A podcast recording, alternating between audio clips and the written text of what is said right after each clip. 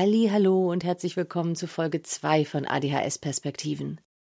Mein Name ist Katrin Rohweder, ich bin ADHS Coach und ich habe selber auch ADHS und ich rede in diesem Podcast mal alleine, mal mit illustren Gästinnen über alle möglichen Themen, Gedanken rund um ADHS. Heute ist das Thema ADHS und Bedürfnisse dran, also wie wirkt sich ADHS auf die Möglichkeit aus, sich Bedürfnisse zu erfüllen, also auch ganz wichtige Bedürfnisse für das Leben. Wie wirkt sich die mögliche Nichterfüllung auf das Leben mit ADHS aus? Und ja, was sind so Gedanken und Ideen von mir, was du machen kannst, um deiner Bedürfniserfüllung näher zu kommen? Ich äh, teile meine persönlichen Erfahrungen mit euch. Ich lade dich ein, selber mal in deinem Leben nachzugucken. Und ja, eine Sache ist noch ganz wichtig. Ich werde mich versprechen in diesem Podcast und ich werde auch mal äh sagen und so, ähm, so wie jetzt gerade. Viel Spaß. ADHS und Bedürfnisse. So habe ich das Thema für heute genannt. Ich hangel mich ja so am Alphabet lang und für B habe ich mir Bedürfnisse ausgesucht, weil ich festgestellt habe, dass bei einigen Klientinnen von mir das manchmal schwierig war, Bedürfnisse oder ist, Bedürfnisse zu erkennen, also eigene Bedürfnisse zu erkennen und die auch vor anderen zu vertreten.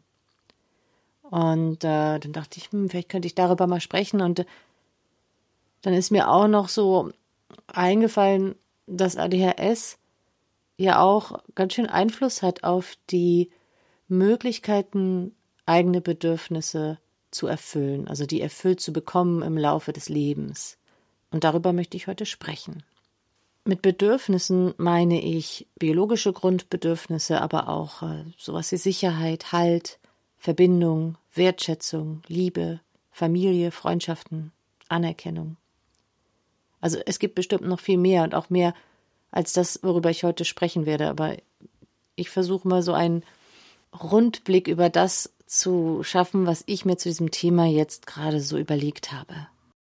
Wenn ich jetzt über Bedürfnisse spreche, dann fange ich am besten mit Essen, Trinken, Schlaf, auf Toilette gehen, mit solchen Dingen an.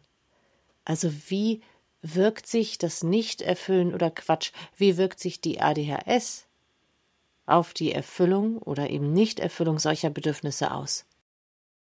Und das ist spannend, denn das ist, sind halt grundlegende Bedürfnisse eines Menschen.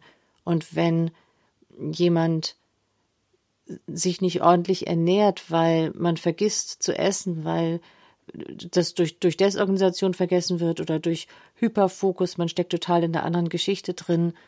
Oder, na, in meinem Fall zum Beispiel, ich finde es super schwer, äh, Essen zu planen, also die, die Woche zu planen oder die nächsten Tage und mir zu überlegen, was koche ich denn da und okay, wenn ich das überlege, was muss ich denn überhaupt einkaufen? Mittlerweile mache ich das so, dass ich mir immer nur aufschreibe, welche Art von Essen ich die nächsten Tage esse. Also Abendessen, Frühstück, Mittag, Abendessen. Ist mein Sohn bei mir, ja oder nein? Dann brauche ich andere Art von, dann brauche ich also mehr Mittagessen oder auch ein anderes. Das schreibe ich mir dann immer auf. Und dann gehe ich los und kaufe was ein. Das fällt mir leichter, als mich zu Hause hinzusetzen und richtig so zu gucken, welche Lebensmittel ich einkaufen möchte. Das mache ich dann, wenn ich im Laden bin und die sehe. Ähm, dazu darf ich dann aber nicht zu hungrig sein, denn das ist ja allgemein bekannt, dass dann Einkaufen etwas schwierig ist. Dann kauft man ja alles Mögliche, was man gar nicht braucht. Und das, ähm, äh, das, das Ding ist, das Interessante, dass gerade bei den Grundbedürfnissen, wenn wir uns die nicht erfüllen, wenn wir nicht genug trinken, nicht genug Schlaf kriegen, weil wir den, weil der Kopf abends nicht abschalten kann. Oder bei Personen, die Medikamente nehmen, kann das auch noch hereinspielen, zu welcher Zeit man die Medikamente nimmt. Wenn die nicht erfüllt sind, diese Grundbedürfnisse, wirkt sich das wieder auf die ADHS aus, also macht die Symptome stärker. Dann fällt Konzentration schwerer, ähm, vielleicht auch emotionale Regulation, das Planen, das Denken, alles ist dann, ist dann weniger leicht. Das finde ich sehr interessant, was das für ein Kreislauf ist.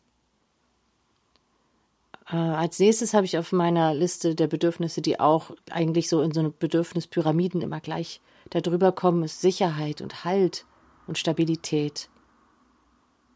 Und wenn jetzt jemand ähm, im, im Leben sich selber als nicht sehr verlässlich erfährt, weil die Person nie weiß, ob sie gerade in Anführungsstrichen funktioniert, wie die Energie ist, ob man mich sich motiviert kriegt, ob man schafft, was durchzuhalten, ob man schafft, aufzuhören, dann ist es, glaube ich, ziemlich schnell passiert, dass sich das Leben nicht sicher anfühlt. Und ähm, das Ähnliche mit der Stabilität, wenn, wenn ich ständig Jobs verliere oder Jobs wechsle, weil es nicht mehr interessant ist oder ich alles ständig spannend finde, also dann gibt es auch wenig, wenig Stabilität. Und ich habe selbst so in mir erfahren, dass das umso wichtiger ist, wenn ich so bin. Ich mag immer noch total gerne tausend verschiedene Dinge tun, dass das wichtig ist, dass ich in mir stabil bin, dass ich mir Halt gebe, dass ich mir Dinge suche, die mir Halt geben. Zu der Stabilität habe ich auch gedacht, da ADHS ja erblich ist, lebte man vielleicht ja auch mit, sehr wahrscheinlich mit Eltern, einem Elternteil oder beiden, die auch ADHS haben und dann vielleicht auch nicht so viel Stabilität in das Zuhause bringen, erst recht, wenn die ADHS nicht entdeckt ist oder nicht gemanagt ist. Sodass das schon, schon von klein auf an ein Leben mit wenig Stabilität ist. Was sich dann ja oft auch auf das weitere Leben, auch als erwachsene Person dann auswirkt. Und wie ist es wiederum, wenn wir ein Bedürfnis uns nicht erfüllen, wenn wir es nicht erfüllt haben in unserem Leben, wie Sicherheit und Halt und Stabilität, wie wirkt sich das denn vielleicht wieder auf die ADHS aus? Darauf habe ich noch nicht so eine richtige Antwort. Vielleicht fällt dir eine ein. Aber ich würde so denken, dass wenn ich mich nicht sicher fühle, wenn mir in mir selbst eine Stabilität fehlt, dass ich dann noch viel mehr meinen stressigen Gedanken hinterherrenne und noch viel mehr im Außen Halt suche, in, in dem Schaffen und Erledigen von Dingen, in, in anderen Menschen, in Substanzen, in Dingen, die ich kaufe, die, die jetzt mein Leben besser machen sollen. Dass sich das wieder auf mein Leben auswirkt, vielleicht nicht unbedingt direkt auf die ADHS-Symptome, vielleicht aber auch doch. Wie soll man, wie soll man sich gut konzentrieren? Ähm, wenn, wenn man sich nicht sicher fühlt. Aber auch einfach das Leben ganz allgemein äh, lebt sich anders, wenn ich mir das Bedürfnis nach Sicherheit nicht erfüllen kann. Dann gibt es noch eine weitere Ebene der Liebe, der Zugehörigkeit, Familie, Partnerschaft, Bindung und Autonomie. Naja, bei der Zugehörigkeit ist das so eine Sache, wenn man, wenn du immer anders bist, als andere, dann ist es schon komisch, weil da weil dies mit der Zugehörigkeit dann schwierig ist. Erstmal, weil die Person, weil man vielleicht anders in Kontakt geht mit Menschen, weil gerade manchen Kindern fällt es ja schwer, Freundschaften aufzubauen. Ähm, ich weiß noch, dass ich auch als Teenager nicht so richtig verstanden habe, manchmal immer noch nicht, wie sich Freundschaften so langsam aufbauen. Und dann ist allein von wegen dieses Unverständnisses schon, schon fehlt da schon die Zugehörigkeit, das Gefühl der Zugehörigkeit. Aber natürlich fehlt es auch Leuten, die immer negatives Feedback kriegen und sich irgendwie wie so das schwarze Schaf fühlen oder so. Dann, naja, zum Thema Familie, Partnerschaft, äh, viele Beziehungen, ADHS-Beziehungen gehen kaputt, wenn, wenn kein idealer Umgang oder kein guter Umgang mit der ADHS passiert, wenn Menschen nicht wissen, was da los ist mit dem Partner, der Partnerin, mit sich selbst. Und dann haben wir auch das Bedürfnis nicht erfüllt. Freundschaften, Freundschaften aufzubauen, Freundschaften zu pflegen. Das kann aus verschiedensten Gründen schwer sein für Menschen mit ADHS. Einmal eben dieses Verständnis davon, Freundschaft wächst langsam, aber auch, äh, wenn das ganze Leben so ein Durcheinander ist, dann ist es schwer, überhaupt noch Zeit zu haben, Freundschaften aufzubauen, dafür die Kraft und Energie zu haben. Manche haben aber auch schon so ein schlechtes Selbstbewusstsein im Laufe des Lebens entwickelt, dass man sich gar nicht traut, mit den Leuten Freundschaften aufzubauen, mit denen man es möchte. Und wenn man Freundschaften hat, ist es, fällt es vielen schwer, sie zu pflegen. Weil manchmal ist es so dieses aus den Augen, aus dem Sinn. Man weiß ja, man hat die irgendwo im Hinterkopf, aber man lebt halt irgendwie so sein eigenes Leben oder es wird vergessen zu antworten auf Nachrichten. Äh, das ist gerade zu anstrengend zu, zu antworten, mache ich irgendwann. Und äh, ja, dann ist es manchmal schwierig, Freundschaften zu halten. Partnerschaften werden auch stark davon beeinflusst, wenn eine Person oft hilflos ist. Dann kann das manchmal ein Ungleichgewicht geben, dass eine Person immer die erwachsene Person sein muss und die andere Person ist so ein bisschen das Kind, dem immer geholfen werden muss. Und äh, das ist dann nicht wirklich eine Partnerschaft. Und ganz interessant ist es, wenn beide ADHS haben, weil man sich dann fragt, wer ist denn dann die erwachsene Person? Dann komme ich jetzt mal zu Anerkennung, Wertschätzung, Leistung und Verantwortung.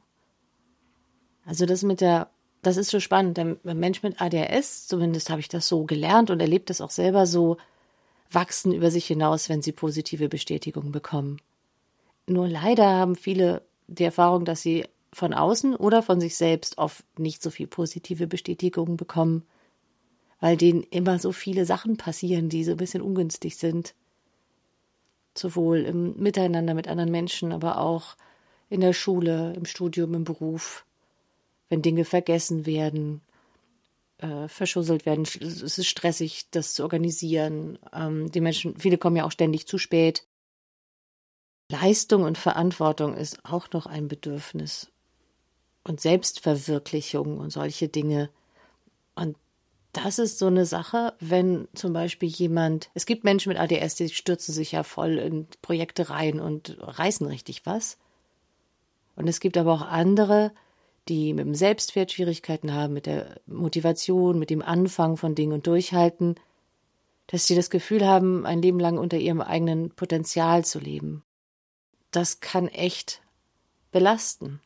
Und das finde ich ein, ein Bedürfnis, das, das ich hatte. Ich hatte das ganz lange nicht erfüllt und ich weiß, wie schlecht es mir damit ging, wie das auf meinen Selbstwert gedrückt hat, wie mich das immer wieder in depressive Phasen brachte und es verstärkt ja auch die Angst davor, etwas nicht zu können. Denn wenn du dich als fähige Person erfährst, sammelst du ja lauter Erfahrungen, in denen du fähig bist und immer wieder was kannst und dann traust du dir die nächste Sache auch zu. Wenn du aber immer die Erfahrung machst, dass du nicht fähig bist, etwas zu tun, weil du es einfach nicht gebacken kriegst, dann kannst du diese Lernerfahrung mit dir selbst nicht machen. Und dann ist das richtig, also für mich war das was, was ich ganz doll geübt habe, mich als fähige Person zu erleben. Und das Schöne ist, dass, dass ich das gelernt habe und deswegen weiß ich, dass äh, dass ihr das alle auch lernen könnt, wer auch immer da gerade sagt, ja, mir geht es genauso. Wenn ich keine Anerkennung, wenig Zugehörigkeit habe, wenig Erfüllung in meinem eigenen Leben, also wenn ich diese Bedürfnisse nicht erfüllt habe, wie, wie wirkt sich das denn auf mein Leben mit der ADHS aus, wenn ich nicht weiß, dass ADHS Schuld ist? Schuld ist ein völlig, völlig blödes Wort, wenn das die ADHS dahinter steckt. ADHS bringt ja auch noch oft so eigene Bedürfnisse mit sich. Also bei Freundschaften zum Beispiel vielleicht oder wenn man Leute kennenlernt, das Bedürfnis, gleich in ganz tiefe Gespräche zu gehen. Bei der Arbeit könnte es sowas sein wie das Bedürfnis nach einem entweder einem Raum, der sehr lebendig ist, weil man das braucht, oder dass man einen Raum braucht, wo nicht so viel Nebengeräusche und Reize sind, weil die von Reizen, weil man von Reizen überflutet ist und dann gar nicht mehr denken kann. Ich habe äh, mal Leute gefragt und die meinten, sie brauchen auch manchmal andere Erklärungen, weil sie bestimmte Formen zu denken nicht verstehen und sie, sie denken anders, also sie brauchen was, eine Erklärung für Abläufe, die ihrem Gehirn entsprechen. Aber auch das Bedürfnis, die ADS mal so richtig rauszulassen, sei es jetzt zu Hause, mal so richtig hin und her zu springen zwischen den Dingen, die, die man tut, und zwar intentional, also mit voller Absicht. Nicht, weil es einem passiert, sondern sagen, ja, ich darf das jetzt mal. Oder auch die Art und Weise, wie man sich unterhalten möchte, die vielleicht für andere Leute manchmal stressig ist, ist das Bedürfnis, das einfach bitte mal machen zu dürfen. Und darum ist es so schön, wenn einem Menschen begegnen, die auch so, so ticken und sich so unterhalten. Gibt auch das Bedürfnis nach Verständnis für das eigene Verhalten oder das Bedürfnis, sich bewegen zu dürfen, während man zuhört oder denkt, damit man zuhören oder denken kann.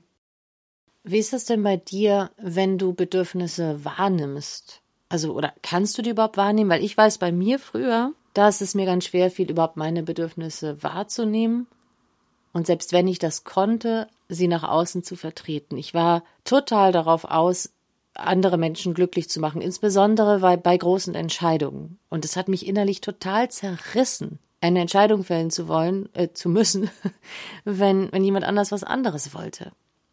Und das, ja, es führte dazu, dass ich eigentlich ewig Sachen aufgeschoben habe, nach außen wahrscheinlich eher ignorant erschien, weil ich Sachen einfach da nicht angegangen bin. Ich habe mir dann ja auch mich ja dann quasi versteckt. Erstmal nicht geantwortet, Sachen, also auch mit großen Erklärungen behauptet, was noch alles erstmal getan werden müsste, bevor ich diese Entscheidung fällen kann. Was dazu geführt hat, dass ich einerseits so eine Härte entwickelt habe, weil ich mich immer abgrenzen musste. Und ich war auch, auch sauer auf diese Menschen, die da einfach ihre, ihre Bedürfnisse äußerten und, und die jetzt erfüllt haben wollten, gefälligst von mir. Und ich bin damit nicht klargekommen, musste das ganz stark üben, meine Bedürfnisse zu erkennen und zu vertreten und zu bemerken, dass das funktioniert, dass, dass wenn ich damit gut bin, wenn ich die nicht vertreten muss, indem ich so irgendwie ganz hart sage, nein, stopp oder ich will das aber so oder in, in Konflikt gehe, sondern bei mir bin und sage, ja, ich erkenne dein Bedürfnis an und mein Bedürfnis ist ein anderes und damit möchte ich jetzt gehen, wenn das, dein Bedürfnis funktioniert für mich gerade nicht, dass ich festgestellt habe, dass es nicht nur, dass ich das nicht nur überlebe und die Menschen auch, sondern dass ich sogar den Menschen dadurch näher gekommen bin. Ich musste ja mich nicht mehr abgrenzen und ich musste auch nicht mehr sauer auf die sein. Und ich habe auch gelernt, es dann auch zu ertragen, wenn jemand sagte, dass wie schade, das hätte ich anders gewollt. Also für mich, um das zu vertreten, hat das auch wieder einfach ganz viel mit dem eigenen Selbstwert zu tun, aber auch der Selbstwahrnehmung, das überhaupt bei sich zu erkennen, was man möchte sich selbst zu trauen, also den eigenen Bedürfnissen zu trauen, dass die schon auch richtig sind.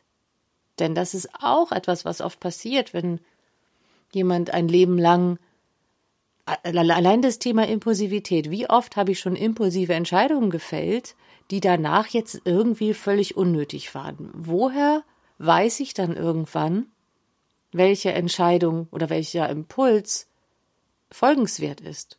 und welcher eher nicht. Und was ich da, wenn es dir auch so geht, empfehlen kann, ist, dich mal zu fragen, irgendwie, was, was würde dir die Erfüllung dieses Bedürfnisses geben, also diesem Impuls zu folgen? Ähm, kannst du dir das irgendwo anders holen? Muss das überhaupt sein, irgendwo anders? Und wenn andere Personen involviert sind, dann geh ins Gespräch. Und äh, das ist natürlich wichtig, dass du dann nur so bemerkst in dir, hast du so einen Impuls, deren die glücklich zu machen? Oder hast du Angst vor Ablehnung, dass die dich einfach nur doof fühlen oder finden oder merkwürdig, wenn du dieses Bedürfnis hast? Und dann kannst du dich noch fragen, wie ist das für dich, dir dein Bedürfnis nicht zu erfüllen? Bei mir ist das so, ich versuche das dann auch im Körper zu spüren. Wenn ich dann so ein ganz elendes Gefühl krieg, dann merke ich, dass ich meine eigene Wahrheit nicht zulasse und die, äh, die Wahrheit anderer Leute zu meiner machen will. Und vor allen Dingen nicht erleben will, dass jemand anders mich dann weniger mag ein anderer Weg herauszufinden, was für Bedürfnisse du überhaupt hast oder ähm, was du da so drumherum denkst, dass du sie nicht vertrittst, ist, äh, mit anderen Leuten zu reden. Jemand, Personen, die dir wertschätzen, zuhören können oder auch Tagebuch zu führen, je nachdem, was dir da lieber ist oder beides. Sodass du das, was du da in deinem Kopf immer hin und her kreist, mal nach draußen bringst. Dann hast du eine größere Chance, zu neuen Gedankenwegen zu kommen. Außerdem kannst du, wenn du Tagebuch führst, aber auch wenn du drüber sprichst, mal so typische Verhalten von dir kennenlernen und, und typisches Denken in solchen Situationen. Und wenn du äh, das dann auch aufschreibst, vielleicht, wie du dich dann im Nachhinein gefühlt hast, also wenn du dir diesen oder jenen Impuls erfüllt hast. Denn wenn du das aufschreibst und drüber sprichst, dann fällt es dir leichter, dich auch später wieder dran zu erinnern, statt immer wieder dieselben Sachen zu machen und dich immer wieder zu, zu wundern oder zu ärgern, so Mist, dem Impuls hätte ich jetzt mal nicht gleich nachgeben müssen. Oder Mist, diesem Bedürfnis hätte ich mal nachgehen können.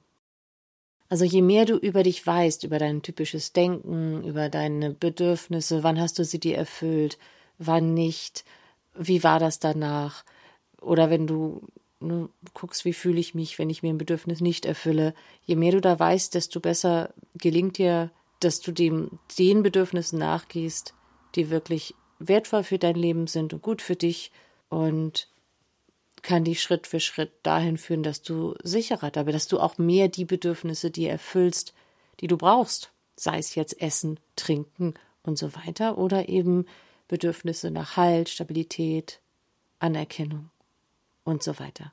Wichtig ist auch, dass du deine Werte und deine Stärken kennst. Also Werte können sowas sein wie, naja, dass du irgendwie beruflichen Erfolg willst, dass du Familie haben willst oder sowas in der Art, kann aber auch persönliche Freiheit sein, Aufrichtigkeit, Ehrlichkeit. Wenn du diese Dinge kennst und deine Stärken, die dich immer wieder weiterbringen, dann ist es auch wieder leichter, danach zu leben und du wirst sehen, dass du dir viel eher die Dinge in dein Leben holst und die Bedürfnisse erfüllen kannst, die wichtig für dich sind, um, um so ein Rundumleben, um ein gutes Leben zu führen. Ein rundes Leben. Es gibt ja auch total viel Literatur für Selbstwertarbeit, da kannst du was machen, da kannst du Coaching machen und Therapie. Bei Coaching ist es so, dass der Selbstwert dadurch entsteht, dass natürlich auch Gedanken angeguckt werden, die man hat, gedankliche Hürden, aber auch durch ganz konkrete praktische Schritte, die gegangen werden und die das Leben einfach verändern, weil man lernt, anders das eigene Leben zu organisieren, eigene Schritte zu gehen und sich selbst als zuverlässiger und fähiger zu empfinden. Wie ist das bei dir? Hast du dies das Gefühl, dass du dir deine Bedürfnisse nicht erfüllst, dass du das nicht kannst, weil dir dein Leben aus den Fugen gerät ständig, weil du kein nicht nicht, nicht greifen kannst dein Leben oder weil es so hektisch ist oder weil du dich immer wieder in etwas verlierst und dann alles andere nicht beachten kannst? Wenn das bei dir der Fall ist, dann und du das gerne ändern möchtest, dann kann ich dich nur ermuntern, dich auf den Weg zu machen. Denn, also ich habe das für mich gemacht und geschafft. Und selbst wenn ich zugeben muss, dass ich nicht immer ideal esse, ähm, so äh, habe ich mir das Bedürfnis von genug Schlaf erfüllt. Äh, das war ein bisschen Arbeit. Bei mir war es hauptsächlich das ins Bett gehen. Ich kann gut durchschlafen und so, aber ich bin nie rechtzeitig ins Bett gegangen. Ich äh, habe sehr daran gearbeitet, den Halt und die Stabilität zu kriegen durch eine, eine Arbeit mit meinem Selbstwert, mich fähig zu fühlen, ähm, aber auch mich sicher zu fühlen in dieser Welt, einfach weil ich geübt habe, immer wieder mich sicher zu fühlen im Hier und Jetzt und nicht abzuhauen in meine stressigen Gedanken, in mein Grübeln, in meine Ängste. Halt, stoppen, mir ist noch was eingefallen, und zwar der Drang nach sofortiger Bedürfniserfüllung, also diese Ungeduld und die nicht sehr stark ausgeprägte Fähigkeit, Belohnung aufzuschieben, ist auf jeden Fall noch ein ADHS-Thema, das ich auch super spannend finde, ähm, was mir auch immer wieder begegnet. Ich weiß, dass ich, also, ah, weiß nicht, ob ich es mittlerweile könnte, ich musste es lange nicht mehr.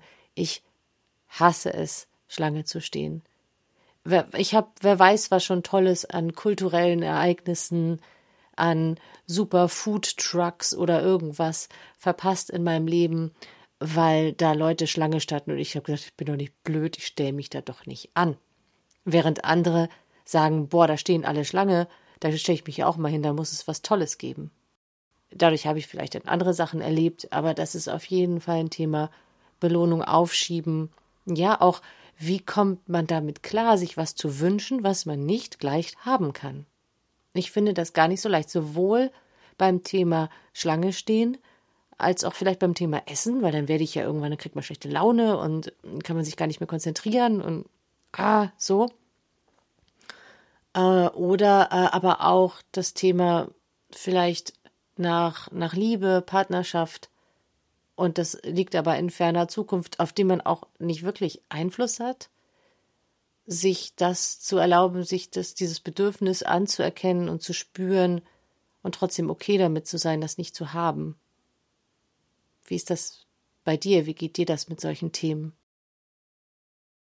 So, das waren schon meine Gedanken zum Thema ADHS und Bedürfnisse. Vielleicht hast du auch noch Ideen, dann schreib sie mir gerne. Oder vielleicht hast du Lust, mal in diesem Podcast über irgendein Thema zu deinem Leben oder was Fachliches über ADHS zu sprechen, dann freue ich mich total, wenn du dich bei mir meldest.